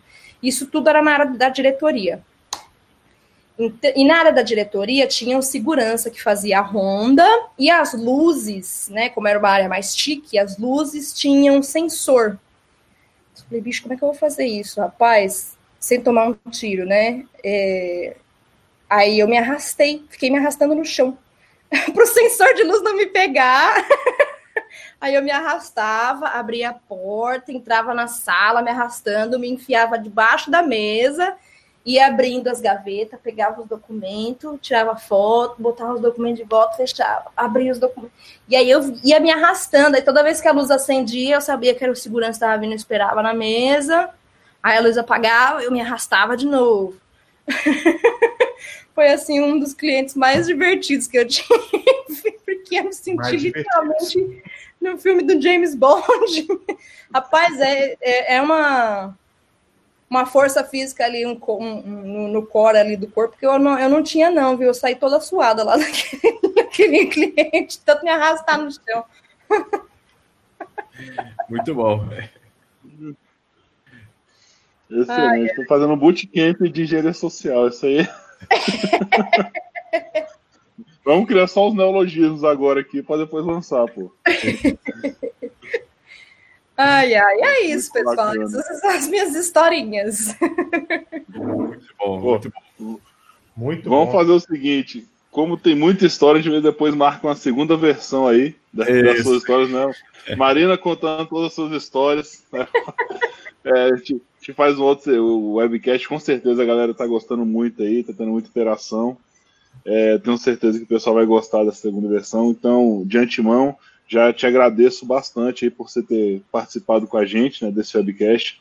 É, realmente foi bem bacana, como eu te falei, o trabalho que está fazendo aí no Hackers Brasil, né, que é o podcast de vocês aí, que está muito fértil, está acompanhando, a gente tem que divulgar que realmente é um trabalho diferenciado, bacana, parabéns a todos vocês e a galera toda, Obrigada, trazendo só nomes de, de peso para falar ali do, da, da cultura hacker realmente, né, do Brasil, acho bem legal.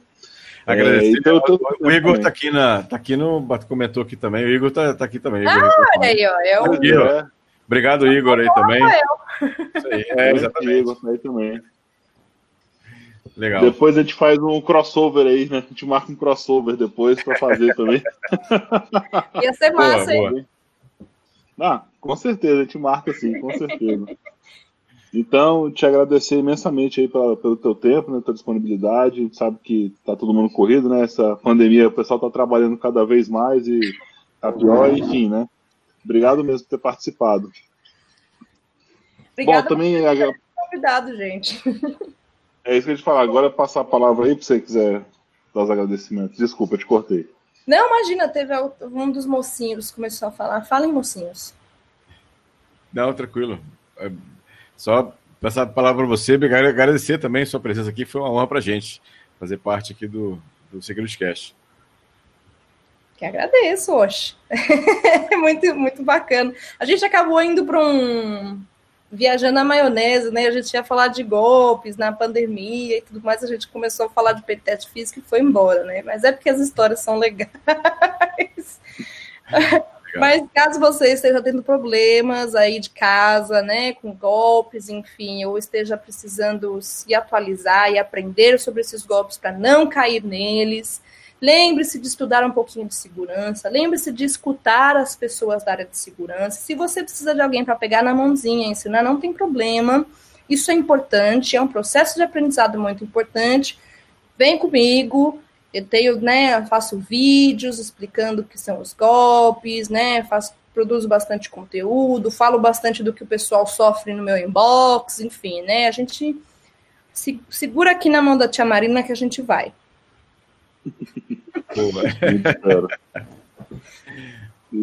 é, acho que agradeço. Obrigado, obrigado.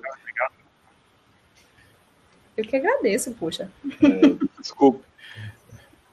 Aproveitar e agradecer também ao pessoal aí que participou do nosso chat, né, dando like, é, até reforça aí o pedido, né, quem está assistindo aí, deu like no nosso vídeo, é, deu, compartilhe nosso canal aí, né, assine nosso canal, se inscreva e compartilhe o vídeo aí para o pessoal depois assistir também, vai ficar gravado no mesmo link, é só compartilhar como vocês já estão acostumados. Agradecer a todo mundo aí, como sempre, Gilberto Sudré e o Martin, Gustavo Martinelli aí fazendo essa, essa ponte aí junto com a gente. Obrigado para vocês aí também estar junto com todos nós, né, nós três aí, pelo Security Cast. E vou deixar agora vocês se despedirem aí para depois a gente dar os últimos avisos do nosso, dos nossos canais, nossos links aí. Marina, posso te pedir só mais um favor? Pode. Você pode explicar aquele quadro com 22 lá no fundo? Aquele quadro ali é, uma, é um quadro, é um pôster que só existe esse pôster aqui, que ele tá assinado, e ele é pro boy. O boy, para quem não conhece meu boy, meu boy é o Dual Core, que é um rapper americano que faz música de hacking. Para quem não conhece e gosta de hacking, bicho, vai lá no Spotify, tira cinco minutinhos, me agradece depois, você vai achar um barato. É... E aí ele, né, ele tem, ele é cheio dos contatinhos, enfim, ele tava ele, ele, tá, ele vai há 13 anos na Defcon, né? Ele ajuda muito lá a galera, enfim. Uhum. E esse daqui é um, é um pôster que foi feito pela galera da IFF, né? Que é a Electronic é, Frontier Foundation, uh, que também uhum. tem bastante contato com ele, enfim, ele ajuda bastante nas, nas, nas ações aí da IFF, enfim, aí foi essa é a historinha do quadro. Legal. É, dos contatinhos do boi. Somos um casal peculiar. Bacana. Como é que eu, como é que eu acho ele no Spotify? Spotify Dual Core. E a gente, a gente, tem uma promessa, né? Porque ele é ele é hackers, hackudo mesmo. E eu sou hacker das pessoas, né? Hacker humano. Então, a gente, a gente combina. Você tu não, não invade meus dispositivos, que eu não invado sua mente, né? Te deixo quietinha no seu canto.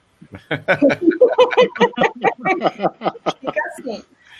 É um bom combinado, viu? É um bom combinado. Bem combinadinho, exatamente. Tem que tomar cuidado para não virar aquela do senhor senhora Smith, né? Depois, lembra do filme, né? É. Bem lembrado, senhor, bem lembrado. Boa. Veio na cabeça na hora que você falou, eu lembrei dos dois lá. Dois espiões, né? Isso, isso. Bom.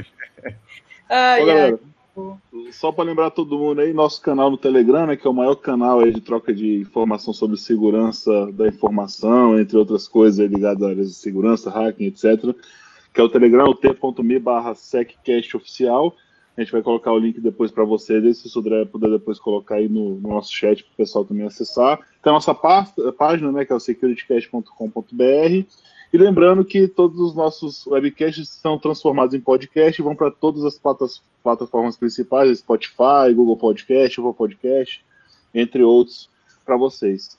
Então, galera, vamos aí para o final. Muito obrigado a todo mundo. Valeu pela participação, galera também que está aí no chat, que vai ouvir a gente depois, né? Deu like no nosso vídeo, né? Compartilhe tudo isso que a gente já pediu. A gente agradece bastante.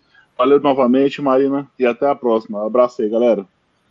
Valeu, Valeu pessoal. Até logo. Obrigado, Marina. Obrigado a todos que estão aí nos assistindo, pelas participações. Obrigado a todo mundo. Obrigado aí, a Marina, também pelo, pela participação. Foi massa, foi muito bom, cara. Muito bom mesmo. Obrigado. Valeu. Valeu. Tchau, tchau. Tchau, tchau.